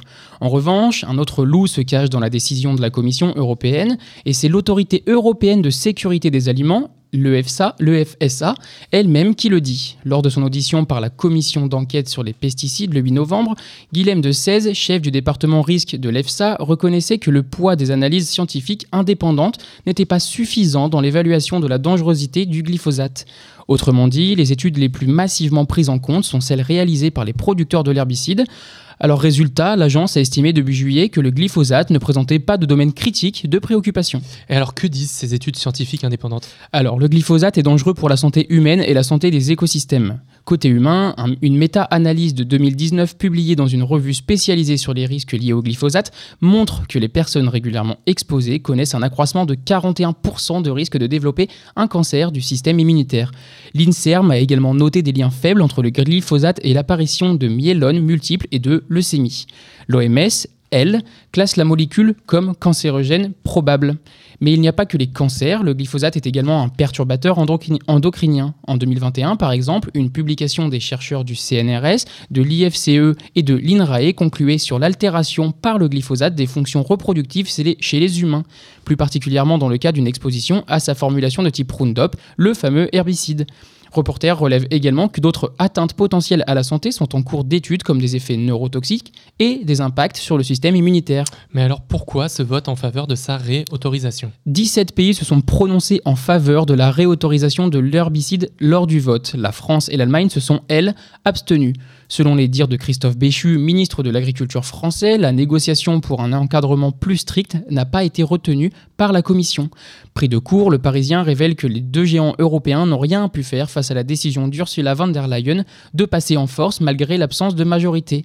La présidente de la Commission affirme s'appuyer sur la fameuse étude de l'EFSA, vous savez, celle dont le responsable affirme qu'il n'a pas suffisamment pris en compte les analyses scientifiques indépendantes. Et il n'en fallait pas plus à la FNSEA pour se réjouir de ce vote. Le syndicat agricole a immédiatement appelé le gouvernement français à se plier au cadre européen en diminuant ses contraintes sur l'utilisation de l'herbicide, interdit lui en France à toute une autre, toute autre utilisation qu'agricole. C'est très dur ce soir.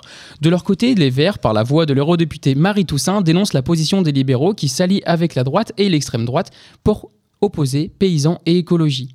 Pour elle, dans les colonnes du Monde, le paysage politique se sédimente entre, entre ceux qui veulent arrêter la transition et ceux qui veulent la continuer. Et une bonne nouvelle quand même cette semaine, et elle nous vient du front juridique, et mieux encore, elle se décline au pluriel. Tout à fait, Florian, car le Parlement européen et les États membres ont décidé d'un commun accord d'allonger la liste des crimes environnementaux et les sanctions afférentes.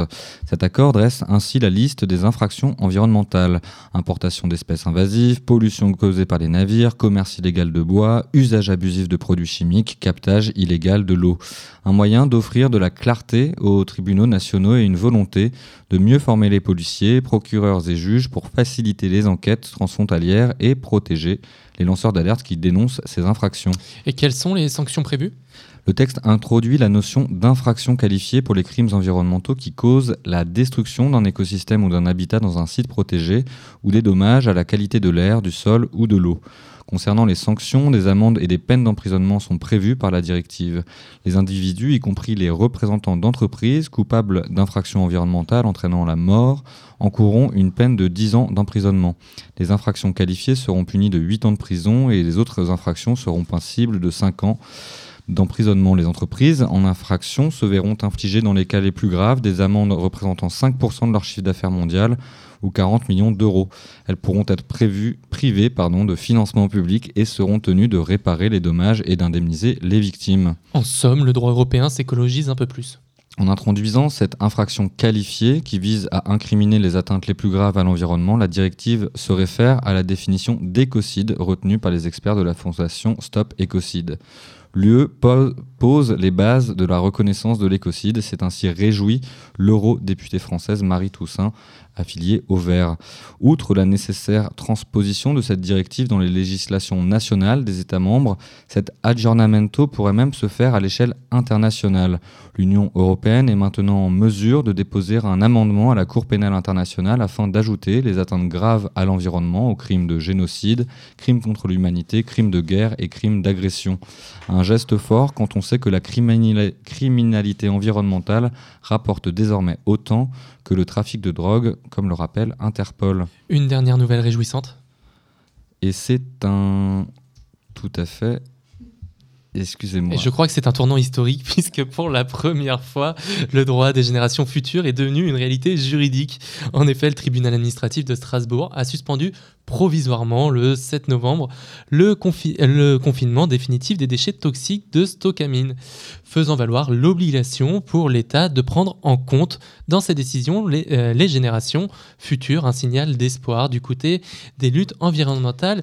Et Damien, tu nous en dis plus sur ce dossier. La décision du tribunal administratif de Strasbourg suspend provisoirement l'arrêté préfectoral qui autorisait le confinement définitif de 42 000 tonnes de déchets hautement toxiques sur le site d'enfouissement des anciennes mines de potasse d'Alsace.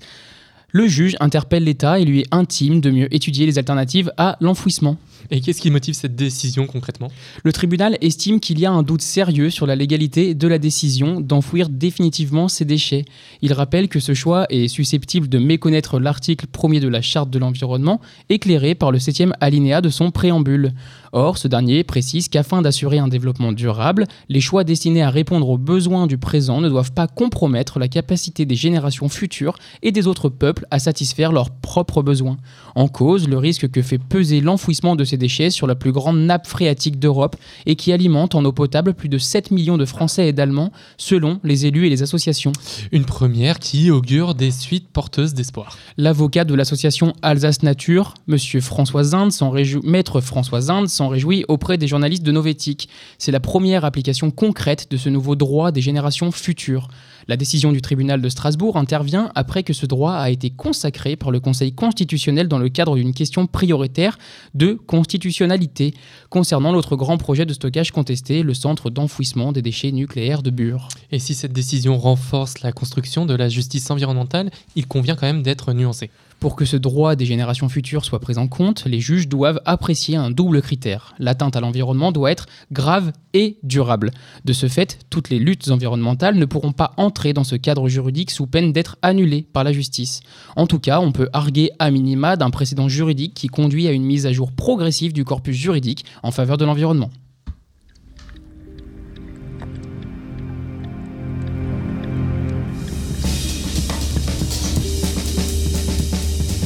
Le journal.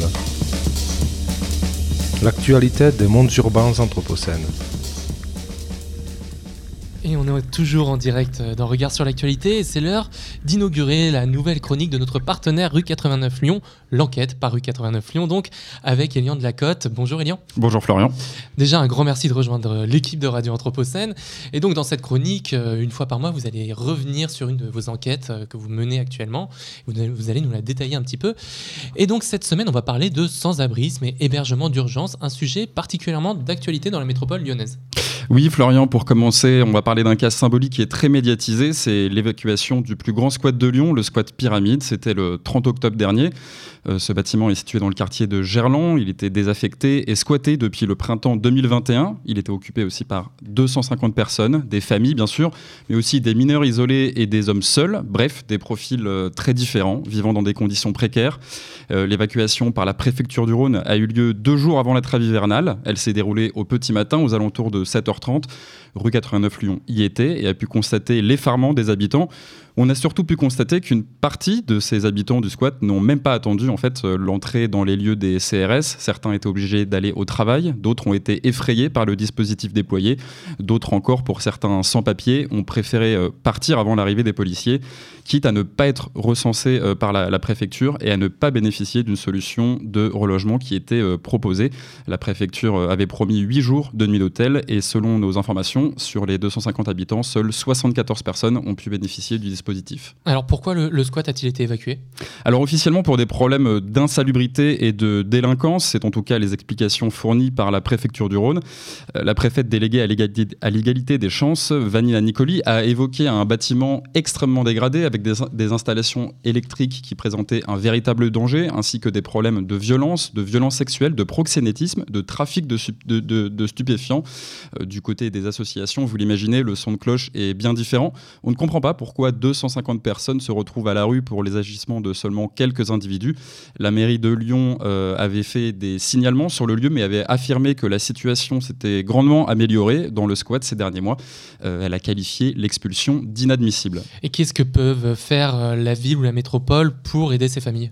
Concrètement, pas grand-chose. hein. C'est la préfecture qui est compétente en matière d'hébergement d'urgence, à l'exception des mères isolées avec enfants en bas âge ou des mères isolées enceintes de plus de 8 mois, qui sont en théorie hébergées par la, la métropole de Lyon. À noter que la métropole doit aussi s'occuper des mineurs non accompagnés, les fameux MNA, euh, pour les habitués des, des pans de la Croix-Rousse. Près de 80, 80 pardon, d'entre eux sont actuellement sous détente dans le jardin, sous l'esplanade de- de- en haut du, du plateau de la Croix-Rousse. Et pour le coup, euh, cette fois-ci, les associations visent la métropole de Lyon. Alors la question de l'hébergement d'urgence, c'est une question qui est très politique. Oui, à tel point que la ville a annoncé le 10 octobre dernier avoir attaqué l'État en justice pour carence dans l'hébergement d'urgence. Euh, de son côté, on l'a vu sur la question du squat pyramide, la préfecture a, dénoncé les contradictions de l'exécutif euh, écolo de, la ville qui ne proposerait pas assez de solutions euh, alternatives. Mais des retours terrain et des associations que l'on peut avoir à rue 89 Lyon, les expulsions se multiplient et les tentes sont toujours plus nombreuses. Le système d'hébergement d'urgence à Lyon est saturé. La situation s'était améliorée hein, durant la crise sanitaire avec des, des- dispositifs spéciaux mis en place, mais depuis deux ans, c'est beaucoup plus compliqué. Et puis il y a la personnalité de la préfète qui pose question. Oui, exactement. Fabienne Bussiot est en poste depuis janvier 2023 dans le Rhône et beaucoup d'acteurs du monde associatif, du monde associatif lui reprochent d'appliquer avec un peu trop de zèle une politique gouvernementale déjà très restrictive. Impulsée notamment par le ministre de l'Intérieur Gérald Darmanin. Il faut dire que la préfète n'arrivait pas en terrain conquis dans le Rhône, en cause ses précédents faits, d'armes. Hein. C'était elle qui était présente dans le, dans le Pas-de-Calais pour le démantèlement de la jungle de Calais. Elle est aussi connue pour avoir mené plusieurs expulsions de squats dans la région de Bordeaux. Certains militants lui reprochent aussi son traitement des migrants. Cet été, des demandeurs d'asile se sont vus proposer une aide au retour pour se réinstaller dans leur pays d'origine, une pratique inhabituelle qui a suscité l'indignation de certaines associations et avocats. Et puis, on l'a déjà dit, hein, il y a les relations très fraîches entre la ville de Lyon et la préfecture qui s'attaquent régulièrement par communiqué interposé sur la prise en charge des sans-abri. Et derrière ces querelles politiques, il y a aussi la question des chiffres. Combien y a-t-il de sans-abri dans le département? Euh, Que ce soit sur euh, la presqu'île, dans la montée euh, de, vers le plateau de la Croix-Rousse ou dans de nombreuses écoles de l'Est lyonnais qui sont régulièrement occupées, il y a de nombreuses familles à la rue, c'est indéniable. L'association euh, Alinéa recense 14 000 sans-abri dans le Rhône, c'est deux fois plus qu'en 2018. Un autre, un autre chiffre euh, particulièrement euh, marquant, le, collectif, le collectif Jamais sans toit comptabilise 329 enfants à la rue, c'est 2,4 fois plus qu'il y a deux ans. Et ce, alors qu'il y a des solutions. À Lyon, il y a 18 000 logements qui restent inoccupés. On se souvient de, la promesse hein, du président Macron qui exigeait avant son premier mandat que plus personne ne soit euh, à la rue ou dans les bois. Six ans plus tard, on est très loin du compte. Et au-delà des moyens financiers et matériels, il y a aussi un problème humain oui, c'est l'une des principales remontées dont nous font part les associations avec lesquelles on est en, contact. Il y a un manque de bénévoles et de salariés face à des besoins toujours plus grands. Euh, des associations qui font euh, des maraudes doivent parfois annuler leur passage par manque de bras. Et parfois, ça joue sur les équipes. Mardi, par exemple, une manifestation a eu lieu pour dénoncer les conditions de travail euh, des salariés de Forum Réfugiés. Les raisons de cette mobilisation sont multiples, mais l'un des principaux problèmes reste le manque de moyens. L'exemple le plus emblématique, c'est peut-être celui des, Restos du Cœur. Hein. En grave difficulté euh, financière, ils ont dû demander une aide exceptionnelle de l'État pour passer l'hiver. Ils ont introduit des critères de distribution. Ça, c'est la face immergée de l'iceberg. On a interrogé Pascal Blanchetière, euh, délégué général de la Fédération des acteurs de la solidarité, sur le manque de moyens des acteurs du, social. Sa réponse a été sans appel. Certains acteurs ne sont pas sûrs de passer l'année. Et alors, pour continuer un peu plus sur les questions autour de la précarité, après euh, cette enquête de rue 89 que Elian vient de nous raconter, nous, revenons nous recevons aujourd'hui pardon, l'invité des regards, Marc Bulto. Bonjour Marc Bulto. Bonjour. Alors, vous êtes délégué régional pour la région Auvergne-Rhône-Alpes du Secours catholique, si je ne me trompe pas. Vous êtes parmi nous aujourd'hui suite à la publication le 14 novembre dernier du rapport de l'association faisant état de la pauvreté en France à partir de vos statistiques d'accueil de l'année 2022. Alors, avant de débuter, est-ce que vous souhaitez ou pouvez réagir aux propos qui viennent d'être énoncés par Elian concernant le sans-abrisme à Lyon, le manque de bénévoles, etc. Bah, strictement aucune surprise. Hein. C'est le genre de situation qu'on va rencontrer bien, ailleurs que sur la métropole lyonnaise. Hein. effectivement, sur Auvergne-Rhône-Alpes, toutes les métropoles, euh, je pense notamment à tout ce qui est Clermont-Ferrand, Grenoble, vont rencontrer des situations de même type. Euh, j'ai entendu que les mineurs euh, isolés avaient été cités plus, d'une fois. Et effectivement, c'est une situation qu'on rencontre actuellement et qui devient particulièrement critique. Donc euh, aucune surprise. manque de bénévolat, on va retrouver un peu la même chose chez nous au Secours catholique. Ceci dit, euh, c'est pas forcément la, quantité de bras euh, qui importe, mais, euh, mais plus le, type d'engagement que les gens attendent. Et par rapport à certaines évolutions de société ou autres, c'est plutôt là que le challenge va, se poser. Se pose donc pas le nombre de personnes effectivement, mais plutôt le, nombre d'heures, le volume horaire des, des bénévoles. C'est ça dont vous parlez? Pas forcément.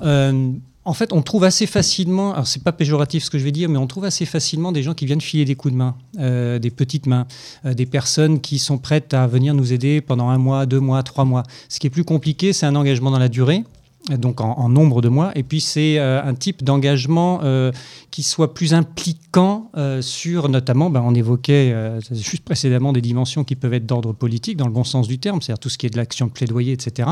Et c'est sur ce type de bénévolat qu'il n'est pas toujours simple de trouver des personnes. Et, vous faites le lien avec des changements de société autour de ces questions? Comment est-ce que vous l'interprétez?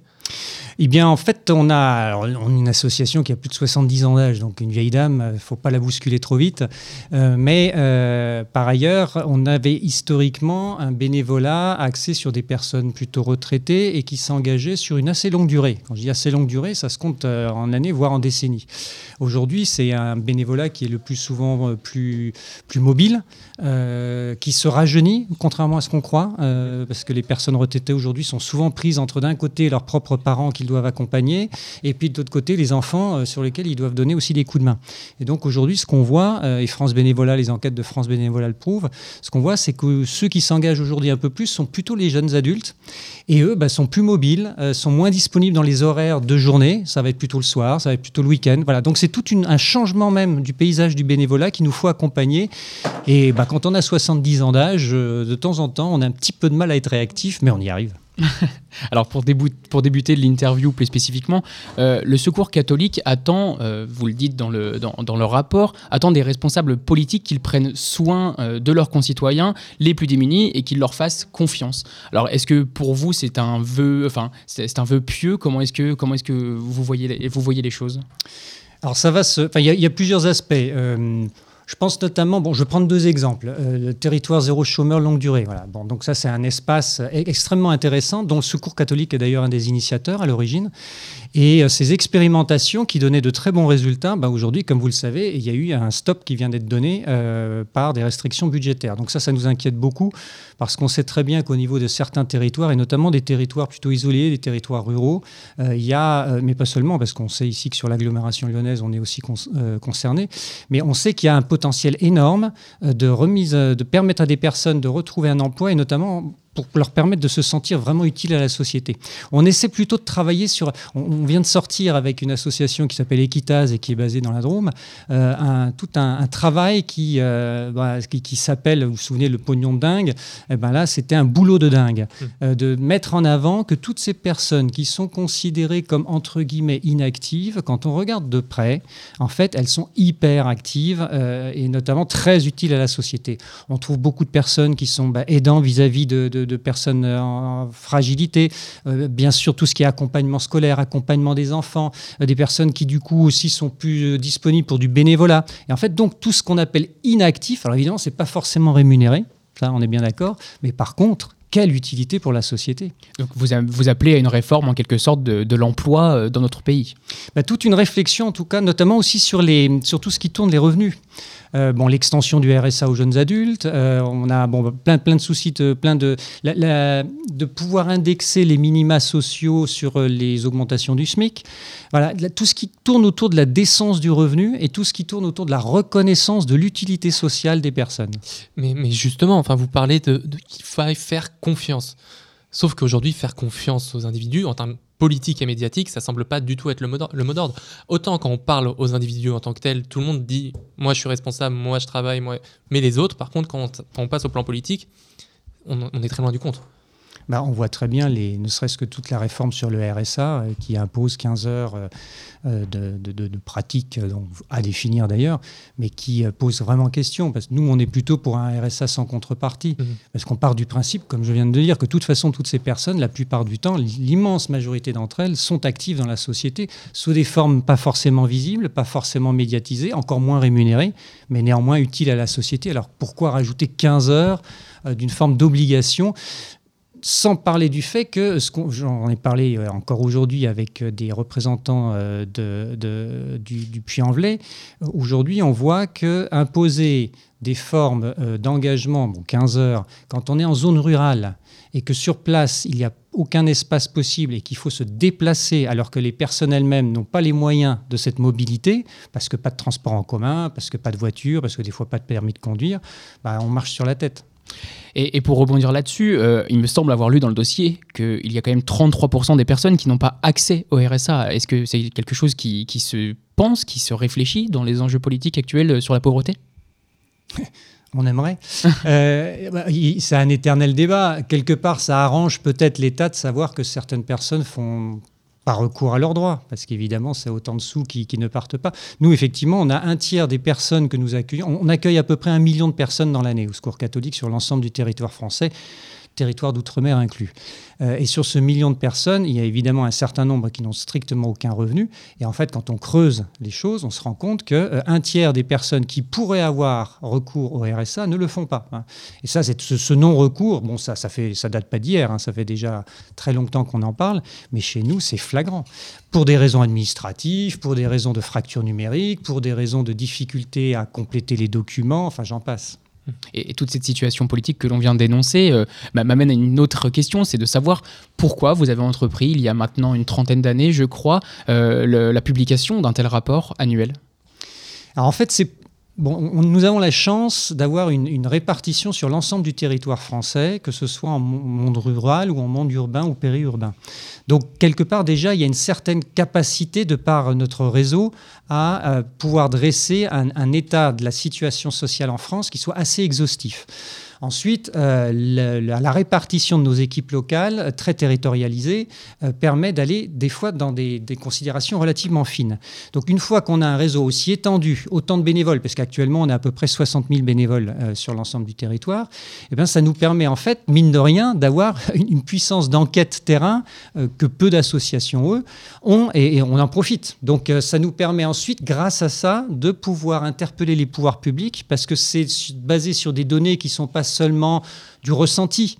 Il y a un moment, quand on a un million de personnes accueillies et qu'on recueille, par exemple, là, cette année, on a travaillé sur 50 000 fiches détaillées qui sont remontées, on commence à avoir un échantillonnage qui a une certaine crédibilité. Et est-ce que le fait de devoir interpeller les, les- les pouvoirs politiques euh, a été à, à l'origine de cette création il y a une trentaine d'années, à un moment donné où il y a pu avoir des tendances de néolibéralisation, de difficultés au niveau du marché de l'emploi, etc.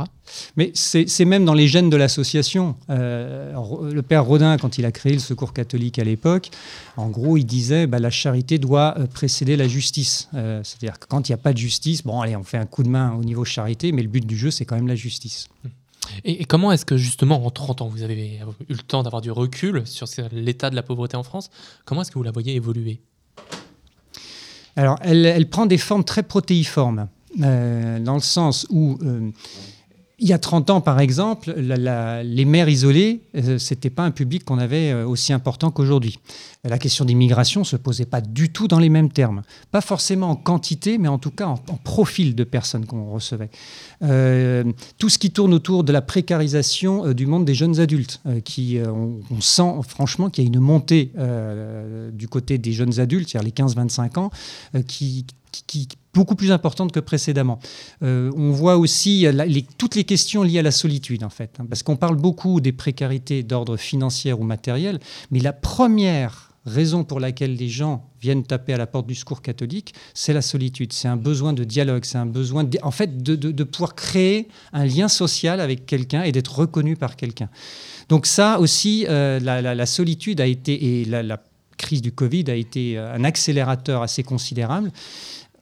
La solitude, c'est vraiment une, porte d'entrée majeure pour la plupart des gens qui viennent nous rencontrer. Et vous avez commencé à l'évoquer, mais quels sont les grands résultats de ce rapport en 2023 Bah, mine de rien, euh, c'est de médiatiser ces questions-là.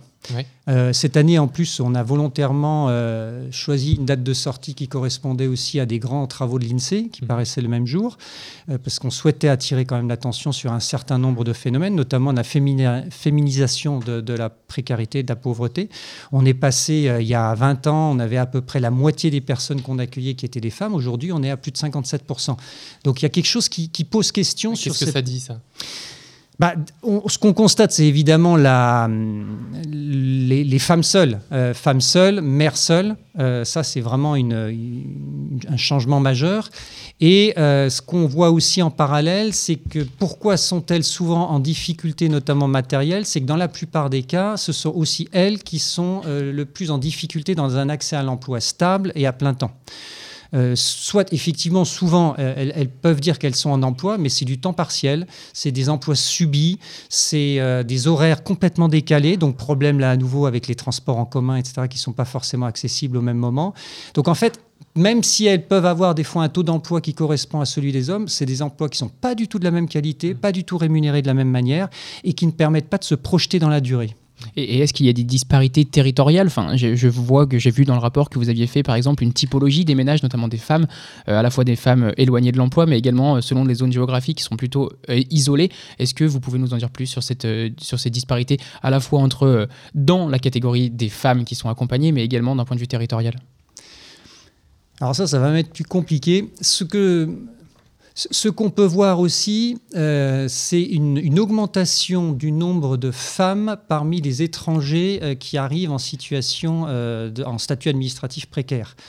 Auparavant, ça a été longtemps des hommes isolés, des hommes seuls.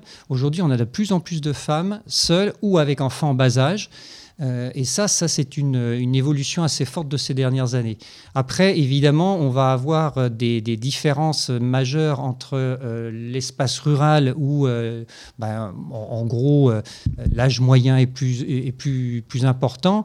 Par contre, on voit qu'en monde rural, les, les, personnes, pas seulement les femmes d'ailleurs, hein, sont souvent, peuvent être beaucoup plus souvent propriétaires que dans l'espace urbain, mais par contre, dans des logements qui sont des logements, des véritables passoire énergétique, euh, et avec le problème de mobilité, et qui, lié à l'âge, en plus, euh, devient très problématique dans certains cas. Et, pardon, je, me permets. Depuis tout à l'heure, on évoque euh, le contexte plutôt national. Vous, vous êtes responsable régional, donc de la région Auvergne-Rhône-Alpes. Qu'en est-il du, contexte plus local? Est-ce qu'il y a des différences qu'on peut distinguer avec ce qui se passe à l'échelle plus globale? Bah, Quand on regarde Auvergne-Rhône-Alpes, quand vous êtes et quand vous êtes au fin fond du Bourbonnais ou quand vous êtes en centre-ville de Lyon, bah, ça n'a strictement rien à voir. Ce sont deux mondes complètement différents. Quand vous êtes à Chamonix ou quand vous êtes euh, à Vaison-la-Romaine, euh, bah, c'est encore autre chose. Donc, donc finalement, à l'échelle de la région, ça C'est tout à fait représentatif de ce qu'on retrouve en France. Et à l'échelle de la métropole lyonnaise alors là, euh, je ne suis pas spécialiste du tout de la métropole lyonnaise. Ce que je sais, c'est que les enjeux euh, liés au logement sont des enjeux particulièrement importants. Mhm. Et puis les enjeux d'accès aux soins sont des enjeux extrêmement importants aussi, euh, du fait de la concentration très très forte, notamment bah de migrants en situation difficile. Et vu le projet de loi actuel, en tout cas sa rédaction à la sortie du Sénat, il y a de quoi être particulièrement inquiet. Alors oui, j'aimerais rebondir sur cette loi immigration qui est actuellement à l'Assemblée avec les contextes actuels euh, de guerre successives, de demandes d'asile, etc., comment est-ce qu'on prend en charge euh, au secours catholique euh, les personnes étrangères et quelle distinction il peut y avoir dans le, rapport entre les personnes qui sont françaises et les étrangers? Alors, déjà, avoir en tête qu'au Secours catholique, euh, c'est un accueil dit inconditionnel. Donc, on se moque totalement de savoir quel est le statut administratif de la personne, sa nationalité, sa religion ou autre. Ça, c'est un premier, un premier aspect. Deuxième aspect, c'est que quand on regarde nos chiffres, en fait, la moitié des personnes que nous accueillons globalement sur la France sont des personnes étrangères. Attention, ça ne veut pas dire des personnes qui sont en statut euh, précaire, euh, administrativement parlant, mais ce sont des personnes étrangères. Et évidemment, on va avoir des disparités. vous parliez de différences au sein de la région Auvergne-Rhône-Alpes. Alors c'est sûr que si je prends le Bourbonnais ou euh, la métropole lyonnaise, bah là, on n'est pas du tout sur les mêmes rapports. Plus on est dans des agglomérations importantes, plus évidemment la, question des migrants, notamment demandeurs d'asile ou autres, va se poser, et beaucoup moins en zone, en zone rurale. La question des mineurs non accompagnés, c'est essentiellement dans les grandes villes qu'on va retrouver ce souci. Et, je vois enfin, également dans le rapport, vous avez publié certaines recommandations. Est-ce que vous pourriez nous en expliquer certaines? Alors vous parliez tout à l'heure du territoire zéro chômeur de longue durée, mais il me semble qu'il y a son penchant contre les non-recours, les territoires zéro non-recours. Est-ce que vous pourriez nous, nous, en dire plus à ce propos? Alors ça, c'est effectivement une, quoi, une suite des territoires zéro chômeur longue durée. Ce serait de, de manière générale, on constate qu'il y a du non-recours sur une multitude de prestations. Euh, qui est lié essentiellement à, d'une part, une non-connaissance de l'existence des dispositifs, et d'autre part, à une difficulté d'accès même euh, aux documents à compléter qui se font aujourd'hui essentiellement euh, par, par Internet. Or, bah, beaucoup de personnes en précarité, soit sont en difficulté, sont en situation de fracture numérique pour des raisons ou financières ou techniques, hein, ou de, formation. Et puis en plus, bah, comme vous le savez, tout, tout ce qui tourne autour du discours administratif, du vocabulaire administratif, de la grammaire administrative, bah, n'est pas accessible accessible à tout un chacun. Alors vous mettez difficulté d'accès à l'ordinateur plus difficulté euh, liée au vocabulaire et à la grammaire utilisée, ça ne peut être qu'excluant vis-à-vis des personnes. Et comme en plus aujourd'hui on ne peut plus contacter euh, qui que ce soit d'être humain euh, au téléphone dans beaucoup d'administrations, bah, ça éloigne de plus en plus de, prétendants aux, allocations et aux aides, ça les éloigne de plus en plus de ces dispositifs. Donc là, euh, parvenir à faire en sorte que euh, les, personnes en précarité puissent avoir connaissance de leurs droits, d'une part, et d'autre part, pouvoir compléter les dossiers, être accompagnés euh, dans la durée sur, sur leur, mise en œuvre, ça nous paraît totalement indispensable. Et, dans la même veine des recommandations, est-ce qu'on peut revenir sur la question du droit au logement, qui est, qui est quand même un, droit fondamental Il me semble que, que vous en dites quelques mots? Bah, ce qu'on constate, c'est que nous, pour nous, globalement, il manque à peu près 20 000 places d'hébergement d'urgence déjà sur l'ensemble du territoire, euh, ce qui est quand même pas rien. Et puis surtout, on souhaiterait qu'il y ait une politique beaucoup plus volontariste sur l'accès au logement social locatif. Euh, pour moi, ça a toujours été une question. Quand je vois que, bah, si on compare, si on va en Espagne, on a un parc de logements dont on ne sait pas quoi faire, et puis en France, euh, on n'en a pas assez. Donc il y a quand même, euh, y a quand même un problème d'ordre politique, hein, d'orientation des, ne serait-ce que tout ce qui est d'ordre foncier. De, on voit sur la Haute-Savoie en particulier, c'est une vraie, très grosse problématique hein, du fait de la, de la, frontière avec la Suisse, avec des, des coûts fonciers qui sont prohibitifs et qui expulsent petit à petit les personnes à l'extérieur du, du, département. Donc effectivement, une politique beaucoup plus volontariste d'accès au logement locatif social, ça, ça nous semble indispensable. Et, et est-ce que, enfin, au niveau local, pardon Florian, j'ai juste une dernière question sur le logement. Euh, je, je, suis assez fan de ces questions-là, mais euh, il me semble que des, des, des, initiatives ont été mises en place à la, sur la métropole de Lyon, notamment pour les mères isolées. Est-ce que vous avez vu des, améliorations, mine de rien, liées à ces accompagnements qui ont été mis en place? Bah, Il y a un dispositif qui fonctionne bien, c'est la maison des familles. Euh, donc c'est quelque chose d'assez original euh, qui est fait avec les apprentis d'Auteuil euh, et qui consiste à proposer des accueils de jour euh, donc il y en a deux sur la, métropole lyonnaise, des accueils de jour pour des familles, pour des mères isolées, des pères isolés aussi, même s'ils sont très minoritaires, il y en a quelques-uns, et qui sont tout un accompagnement parental, mais aussi tout un accompagnement sur tout ce que j'évoquais, sur l'accès aux droits, etc. Alors c'est un accueil de jour, c'est-à-dire qu'il n'y a pas euh, de, logement de, nuit, mais c'est un dispositif qui... Euh, aujourd'hui donne beaucoup de très très bons résultats et qui permet en particulier à ces personnes de trouver des espaces où elles peuvent se poser et se reposer, euh, y compris dans la prise en charge des enfants pendant les quelques heures où elles y sont. Eh bien, Marc Bulto, un grand merci pour, pour cet entretien. Je rappelle que vous êtes délégué régional pour la région Auvergne-Rhône-Alpes du Secours catholique. Merci également à Elian Delacote pour, pour cette enquête de rue 89. Et puis, merci Damien Ronde-Pierre pour cette dernière question qui a mis en retard la chronique de Valérie Didier, qui arrive tout de suite après une courte pause musicale. Bonne soirée à tous les deux sur Radio Anthropocène. Merci, bonne soirée. Merci. Au revoir. Radio Anthropocène. À l'écoute du changement global. Et, et Valérie. Et Valérie Didier, voilà, petit problème technique, il fallait bien qu'il y en ait un aujourd'hui. Mais non, euh, mais non, ce n'est pas un problème technique, c'est un bug tout à fait humain et donc c'est complètement vivant. Bonjour Florian, bonjour, bonjour Yindra, bonjour cher public de Cité Anthropocène et d'ailleurs. Aujourd'hui, nous sommes mercredi et le mercredi, on va au cinéma. Donc ce mercredi 22 novembre 2023, La Rivière de Dominique Marchais sort en salle. Le film est produit par Zadig et distribué par Météor. J'ai pu le voir en avant-première il y a huit jours au cinéma Le Comédia à Lyon. Dominique Marchais, ancien critique de cinéma aux Inrocks, depuis plusieurs années et à travers le cinéma documentaire, travaille aux liens qui unissent les humains à leur territoire. Agent révélateur des déséquilibres de nos vies déconnectées de ce qui les tient réellement debout, le paysage est son premier matériau. Avec la rivière, tout commence évidemment au bord d'une rivière. Une rivière du Béarn où un groupe de personnes éparpillées ici et là récolte les fruits de notre époque anthropocène, des déchets plastiques restés accrochés aux branches des arbres et aux buissons alentours. Nulle musique. Seul le clapotement de la rivière et le bruissement de leurs pas sur le sol jonché de feuilles mortes. Un plan d'ouverture lent qui en dit long sur notre monde contemporain. Le film s'avance ensuite aux côtés de celles et ceux qui, chacun à leur façon, observent et protègent une nature bouleversée par l'activité humaine. Entre Pyrénées et Atlantique coulent des rivières puissantes, les Gaves.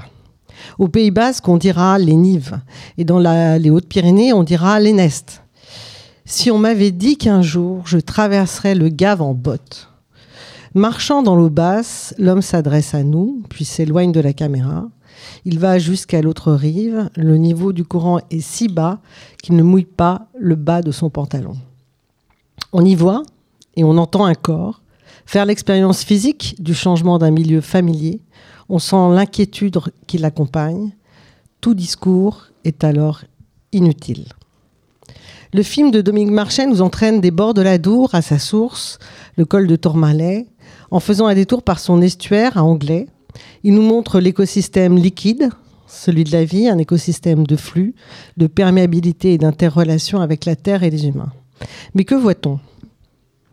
Des champs de maïs qui toujours demandent plus d'eau, des barrages qui bloquent la circulation du saumon, en bref, l'on voit l'anthropisation qui bouleverse le cycle de l'eau et la biodiversité. Au fil du récit, la parole est portée par des hommes et des femmes, gardes-pêche, militants associatifs, chercheurs en biologie ou en climatologie, étudiants, éleveurs, agriculteurs, naturalistes, tous experts dans le domaine, tous conscients des dérèglements à l'œuvre, tous en empathie avec ce monde. Je cite Dominique Marchais. Pour voir la rivière aujourd'hui, il faut filmer plus large que la rivière. Il faut filmer le bassin le bassin versant, le cycle de l'eau. Il faut la faire exister dans ses extensions souterraines et aériennes, les nappes et les nuages, mais aussi la chercher jusque dans le champ de maïs, la frayère à saumon, les retenues qui la bloquent. Il faut la filmer suspendue entre mémoire d'un passé fastueux et peur d'un avenir desséché. Filmer les gaves, c'est filmer notre monde dans son intrication de beauté et de désastre. Comme tout, les rivières sont devenues ce que nous en avons fait. Elles ont été mises au pas, domestiquées, entravées, exploitées, asséchées, polluées. En France, aujourd'hui, plus de la moitié des ruisseaux, rivières et fleuves sont dégradés, en mauvais état écologique et chimique. L'Union européenne travaille actuellement à l'élaboration d'une loi qui fixerait pour la première fois des objectifs contraignants pour restaurer ces écosystèmes, les habitats et les espèces. Avec l'annonce euh, la semaine dernière de la prolongation de l'utilisation du glyphosate, décision, il faut le dire, bien facilitée par l'abstention de notre pays, décision qui dit au passage la puissance du groupe allemand Bayer, permettez-moi de ne pas être totalement optimiste. Mon billet s'achève ici, mais avant cela, deux choses.